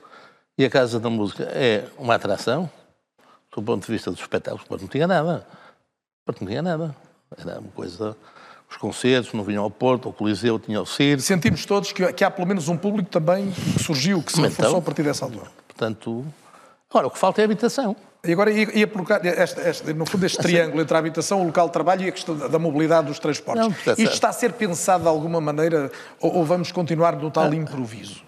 A mobilidade dos transportes está a ser pensada porque o metro do Porto, estou ligado ao metro, tem feito grandes progressos. Impressionante. Estou convencido que não vai acabar uma espécie de engarrafamentos que está a haver aqui, porque a pressão é de tal maneira, não é? O Porto tem 300 mil habitantes ou 200 e tal, e a periferia vem tudo trabalhar para o Porto. Há engarrafamentos por todos os lados. De manhã e à saída sai toda a gente. Mas só os transportes públicos podem atenuar isso no, no imediato. Já, para já, é- para já é só isso, não é? Ah, E mesmo, por exemplo, nos Estados Unidos há, há- há comboios privados, o preço é tão grande que melhor é ir a pé, dizer, é quase impossível a pagar esses preços. Bom, ah, o grande problema é a habitação. Falou-se aqui muita atração, os jovens que não querem ir para uma terra onde não há teatros, aqui não se passa nada e tal. Mas o grande problema de- das pessoas não se mexem porque não há habitação. Não é? Esta coisa de deslocação dos médicos que se falou, eh, vão viver para onde? Depois fazem 50, 60 quilómetros, têm que ir para outras cidades e andam cá. Os professores, a mesma história. São, fui colocado em Leiria, vivo em Viena. E, portanto, e depois eles não podem ir para lá viver, andam de um lado para o outro. E... Construiu-se muito menos em Portugal nos últimos anos. Tem que se voltar a construir mais. Muitíssimo. Essa é uma questão-chave. É, é base, quer dizer, é, uma- é um direito, é como a saúde. Eu, se se mandasse, a gente tem o seu sonho, eu fazia o Serviço Nacional da Habitação. Ao Serviço Nacional de Saúde, não é? Uns contestam e tal, já sabemos as críticas todas e as vantagens. O que é certo é que as pessoas têm pouca memória. O que era este país sem o Serviço Nacional de Saúde? Não está bem, claro que não está bem. É preciso retificar isto, aquilo e tal. E a habitação? Porquê que não há o Serviço Nacional de Habitação?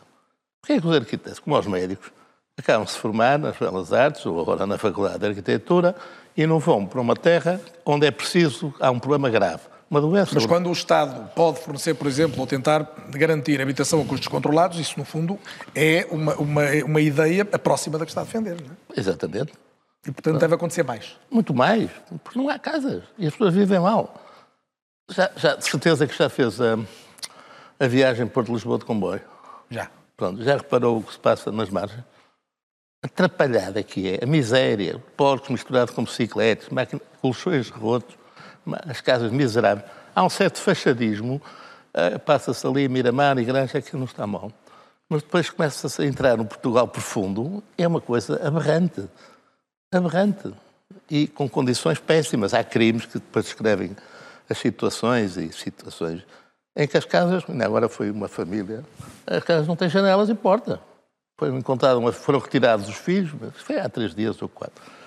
Portanto, há uma pobreza encoberta que tem que ser completamente eliminada. E tem que se fazer casas que são os princípios básicos, não é como o Sérgio Godinho, a paz, o pão, a dizer, é um bocado, por que não dizê-lo? Tem que ser saúde. Mas é possível ter habitação mais barata, por exemplo, no Porto ou em É, Lisboa? é. Ou temos que criar outras centralidades, ir para a periferia com outra qualidade de vida, melhorar os transportes para que, para que seja possível? Não, tem que ser para não, a não vão periferia. desaparecer os turistas, não, é? porque tem que ser para a periferia, porque isto já não, quer dizer, já, já, não, já não aguenta mais, é como Paris, as cidades evoluem por anéis. Portanto, anéis radiocêntricos, não é? E depois fecham-se os metros e as circunvalações. Aqui havia, no Porto havia a circunvalação, depois já se fez a cintura interna e agora já há outra cintura interna. Capanha Valongo, Irmesino, por aí fora. E Como é- Lisboa há. Pronto. Ora, o que é preciso... Acril e acrel. O que é preciso é que as- essas periferias tenham qualidade. Que é outra coisa que não se fala. Fala-se muito de ética, mas ninguém fala de estética. O país é feio. Isto é uma opinião minha. Quer dizer, porquê é que não se arranjam quadros competentes, não é? Que se enviam para Valongo, Irmesino, De Espada assim. Mas não há uma data de terras que melhoraram. Eu agora estou aqui Ah. a fazer muitas perguntas. Eu podia dar, não- vou agora, vou fazer como o João Reis. Não vou dizer três ou quatro terras para não criar nenhum estigma, mas há umas quantas. Mas Nós estamos aqui numa terra que é um belíssimo exemplo. Não é? É. Guimarães é uma cidade lindíssima e muito, uma muito muito boa, tem um centro histórico que foi muito bem recuperado. Pronto, e depois conseguiu fazer uma periferia com bons arquitetos, não vou dizer quais, e, e não foi só a qualidade desses arquitetos, foi também uma ação política, uma mentalidade, que, e tem arquitetura e bairros de grande qualidade. Por exemplo, aqui a 20 km, Braga é o contrário. A minha família até é de Braga, que tem um centro histórico muito bem recuperado, um brinquinho, a Sé dúvida. e, três coisinhas, e depois sai-se daquela E volta a circuito. estar com uma grande pressão eh, de Volta. aumento de habitantes. Porque, sabe porquê? Porque a Universidade do Minho tem prestígio. Ninguém pode ir ver para Lisboa, ninguém pode ir ver para o Porto, por causa das rendas, e vai-se para Aveira ou para Braga, em que os filhos brasileiros, angolanos, por aí fora. E, portanto, há esse- mas não há casas. E, portanto, como não há, os preços sobem. É um círculo vicioso. Portanto, não- a iniciativa privada complementa e faz casas muito bem feitas para a classe média. Agora, tem que haver uma política de casas massificadas, bem feitas, com qualidade, com espaço urbano, zonas verdes, comércio, por aí fora. Não é cidade de jardim, isso não é cidade. É uma, é uma mescla que não é, é campo nem é cidade. Ana Lehmann, é um dos grandes desafios para o país, é encontrar o- onde é que os portugueses, e particularmente os mais jovens, que se estão a mobilizar pa- num grande, grandes movimentos de contestação, vão encontrar um local onde podem viver, seja qual for a profissão que sonham ter. não é? Obrigada por meter neste debate, que eu estava aqui mesmo com vontade de entrar imaginei neste diálogo isso. aqui, na sequência de que o arquiteto Souto Moura disse.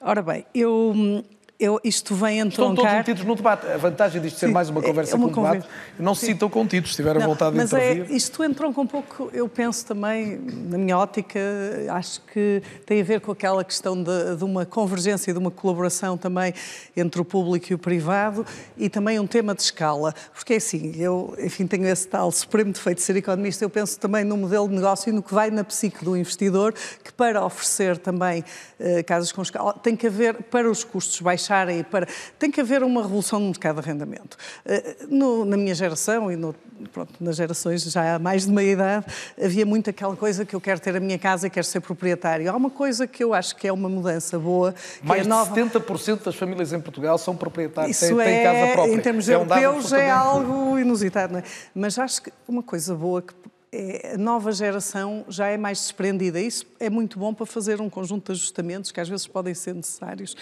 eh, e de haver mais mobilidade. Agora, o tema do arrendamento parece-me absolutamente central. E, e aqui Uh, também é, é- eu acho que há aqui um conjunto de incentivos que podem e devem ser dados também para que os privados entrem nessa colaboração. Às vezes aqui o, o setor público também é parte do problema, porque é assim, quem já tentou reabilitar uma casa ou promover uma pequena obra, mesmo que seja uma pessoa individual, está ali três anos a penar, cinco anos por um licenciamento. Portanto, há aqui vários problemas e é preciso aumentar a transparência do sistema e é preciso pôr alguma ordem nisto, porque é um calvário, não é? É um calvário. Toda esta burocracia que também afeta o mundo empresarial, também afeta o mundo, enfim, este setor da, da habitação.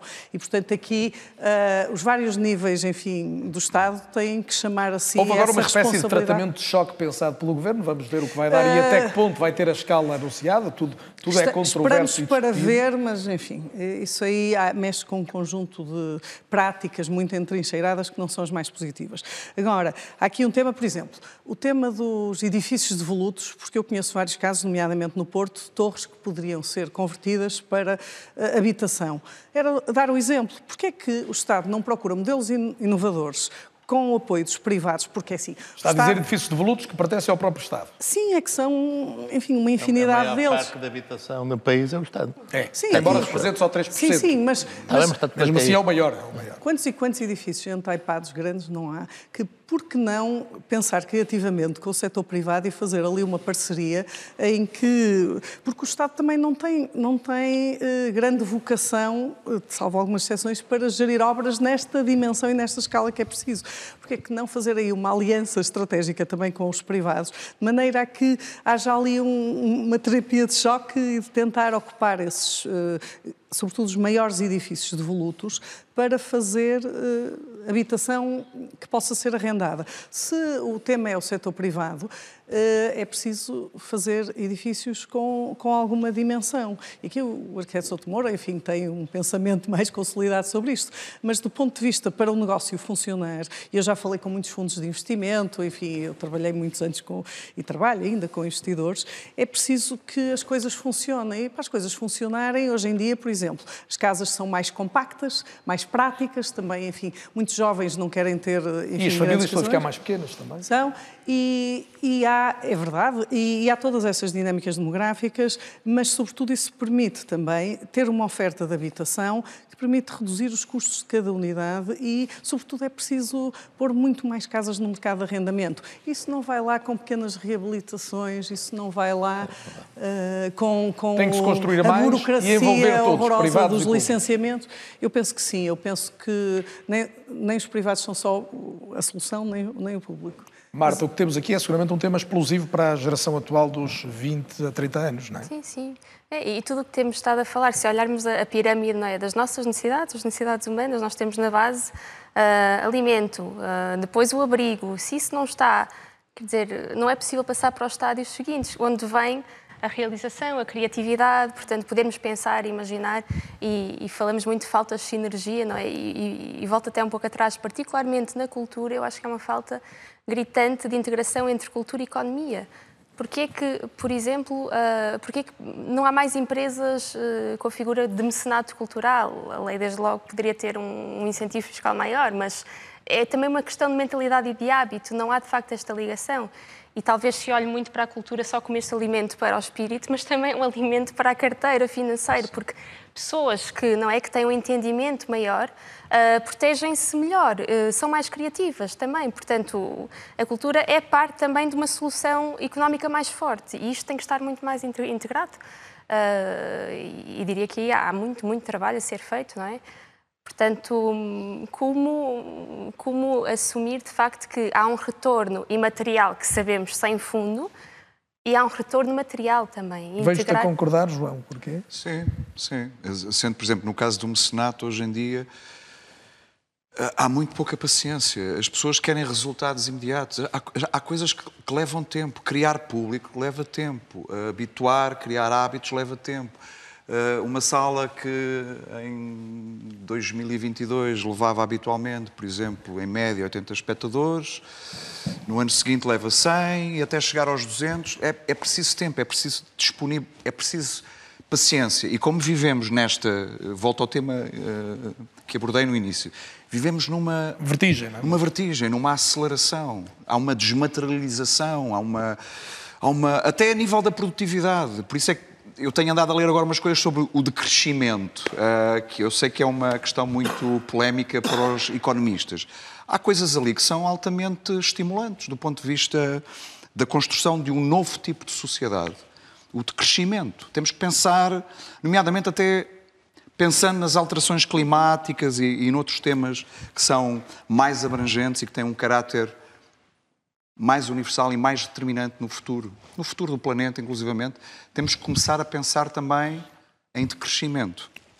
Eu já posso ouvir a Ana também sobre isso, mas, mas tu tocaste num ponto, se este programa tivesse alinhamento, eu diria que tu foste consultar o alinhamento, porque eu ia falar precisamente das, das preocupações uh, atuais, e não são só dos jovens, são de todos nós, e, e tu assumiste muito essa preocupação. Aliás, uh, quando, quando deste voz e, e, imagem ao Planeta A, não é? Aquela série que passou Sim. na RTP, como teria que ser, um, e uma série extraordinária.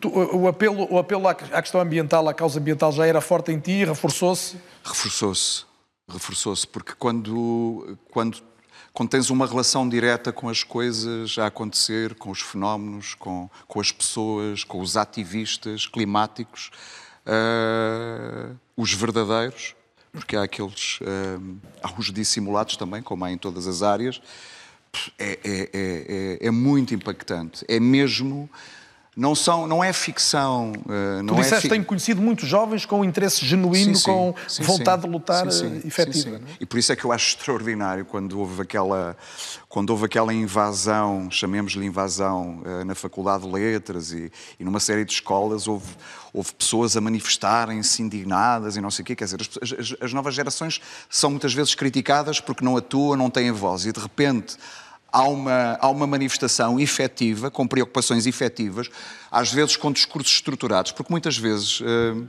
o que se encontra, o que se encontra as, estes jovens muitas vezes são criticados porque não têm um discurso estruturado, são contra porque não sei, mas não, mas via-se ali muitas pessoas, muitos jovens com um discurso estruturado. E portanto e depois há aquela questão da, da herança intergeracional, quer dizer, eles vão herdar a porcaria que temos andado a fazer. E, portanto, eles têm direito a reivindicar e a, e a tentar uh, lutar por aquilo que se chama justiça climática. Faz todo o sentido. Faz todo o sentido. Marta, quando se diz que os jovens são menos politizados, eh, porventura serão, e também é discutível isso, e, e, até que ponto era útil que não fossem, né? que era bom continuassem a participar da, da, vida política, literalmente, mas, mas há uma dimensão de, de vida da polis, que também é política. Claro, este, é? este, exemplo que, é, que, é, muito. Que os jovens aderem completamente. Agreve, sim, pelo clima, porque quer dizer assim, que planeta é que vão herdar os, os nossos filhos, não é? Eu, eu, penso muito nisso. Há metas claras, 2030, 2050, 2050. e tem de existir, sim, a redução de emissões, neutralidade carbónica. E hum, daqui a 30 anos o acesso à água potável, como temos hoje, não será igual, não é? Que os nossos filhos, que mudanças terão drásticas na sua vida e aquela ideia de plantamos uma árvore e a sombra não é para nós, não é? É para quem vem a seguir. E esta ligação, não é? Uh, herdamos o que conquistaram antes de nós e deveríamos deixar algo para quem vem a seguir.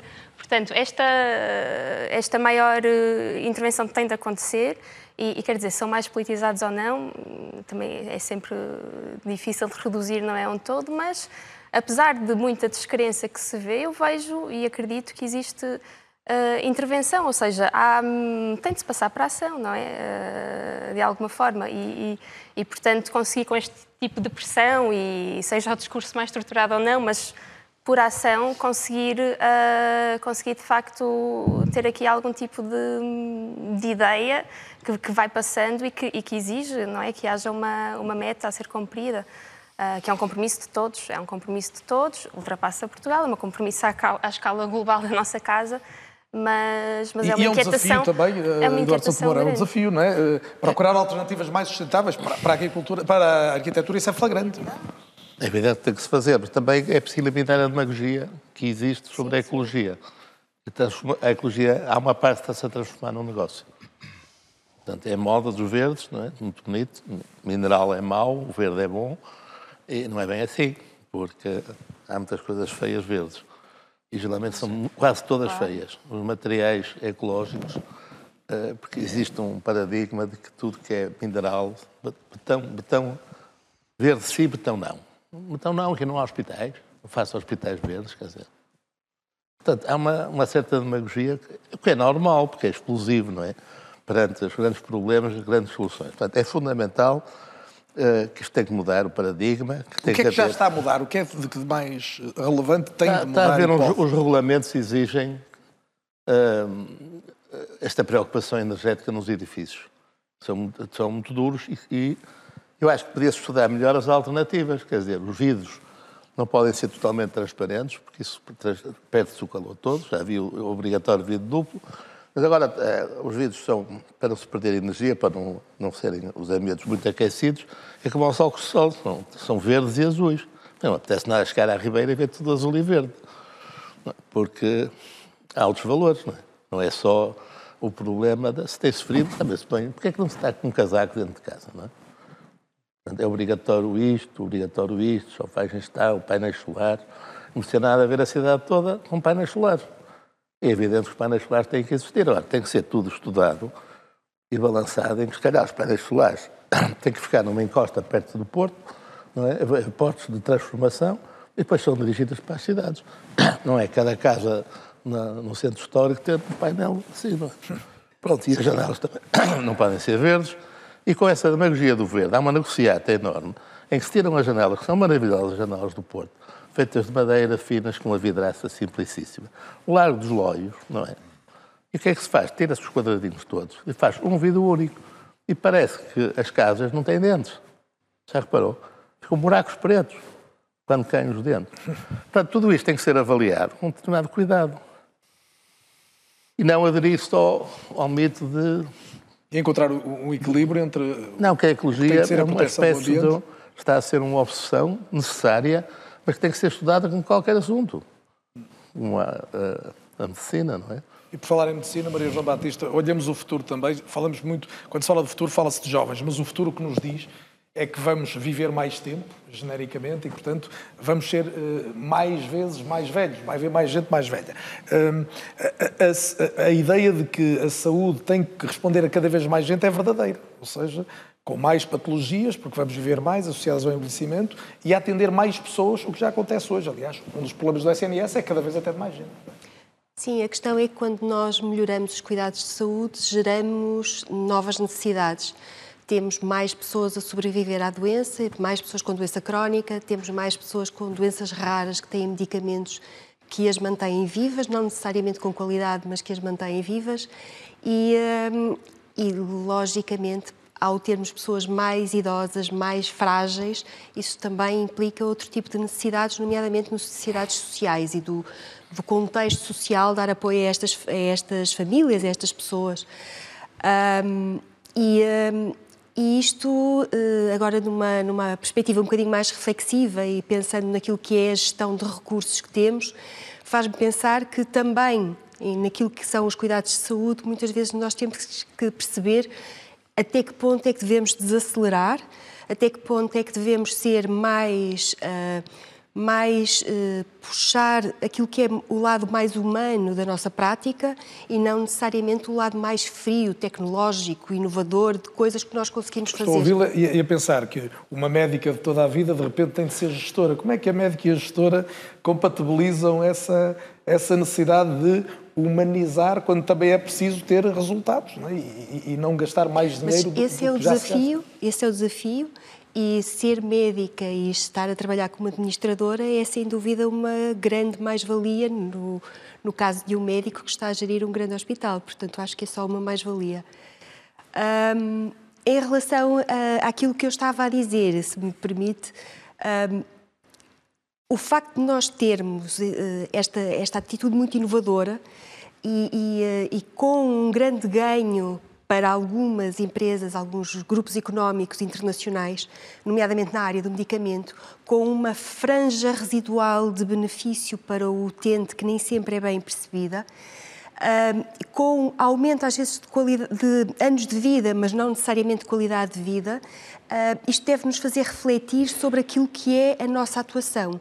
E, inquestionavelmente, em Portugal, nós neste momento precisamos muito de dar qualidade aos nossos doentes, precisamos muito de cuidados paliativos, precisamos muito de perceber até onde é que temos que ir na agressividade dos tratamentos, o que é que estamos a fazer às pessoas e, e se estamos a aportar, pura e simplesmente, mais tempo em que elas estão vivas e não necessariamente uh, tempo mais feliz e de qualidade.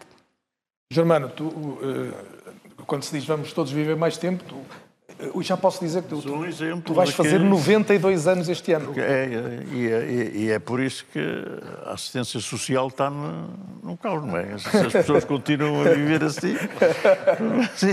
não, tu, como não tu vives, ser. a qualidade de vida que tu consegues ter eh, faz-nos inveja a todos e, portanto, ficamos todos com vontade de viver esse, esse tempo. Uh, Preocupa-te isto, a ideia de que os cuidados que tu, felizmente, hoje podes ter podem não existir para mais gente que vai viver mais tempo a seguir, porque aparentemente a inteligência artificial pode dar muita coisa, mas cuidados de saúde, cuidadores de saúde ainda não é aquilo que vai garantir com mais facilidade. Não, é? não eu acho que no futuro vai ser diferente, com certeza, porque já no, no, no meu tempo eu era miúdo, lembro-me que tive um problema na garganta, a minha mãe levou-me ao médico no, no Hospital das Crianças Maria Pia, e o senhor disse que eu tinha que ser operado a garganta, uma coisa qualquer que havia na garganta, e a minha mãe não me deixou operar, trouxe-me para casa.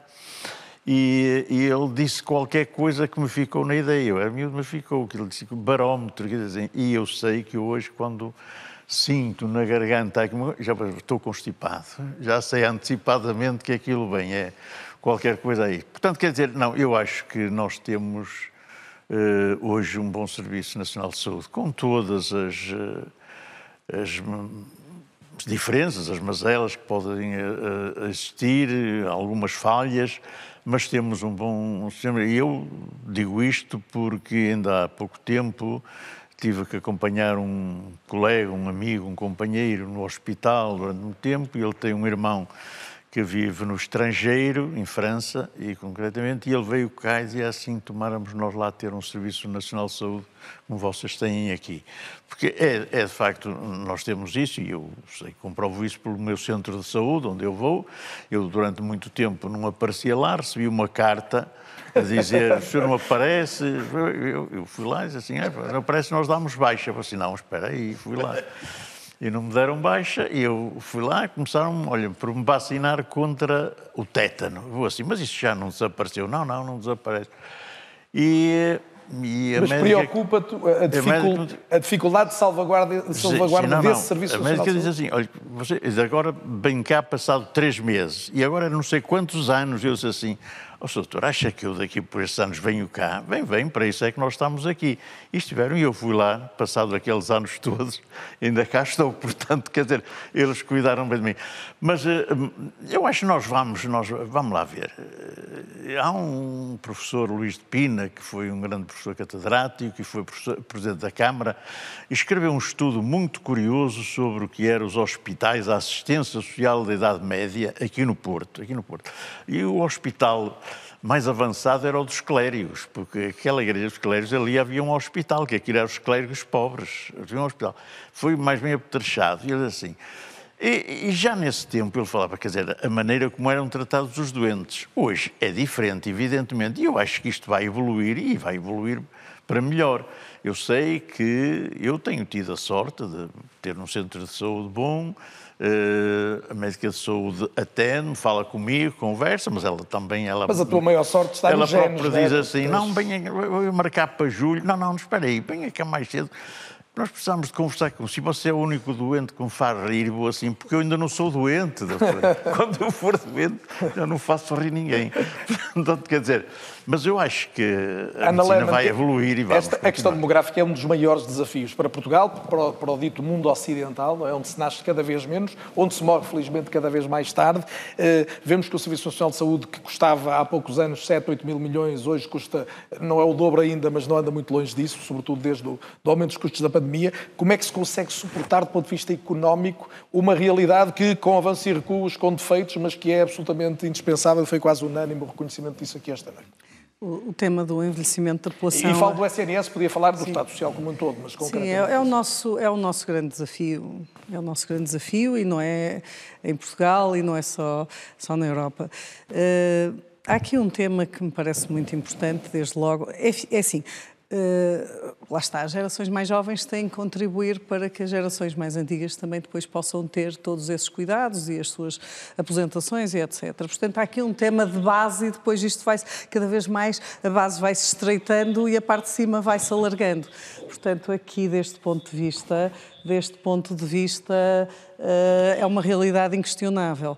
Aqui eu acho que em Portugal nós estamos a ter um problema que que é assim, que não se resolve, por exemplo, com incentivos à natalidade, resolve-se sobretudo com uma política agressiva e assertiva de imigração. É o meu ponto de vista. Eu sei que é um tema que não é consensual, mas pronto, eu penso que sim.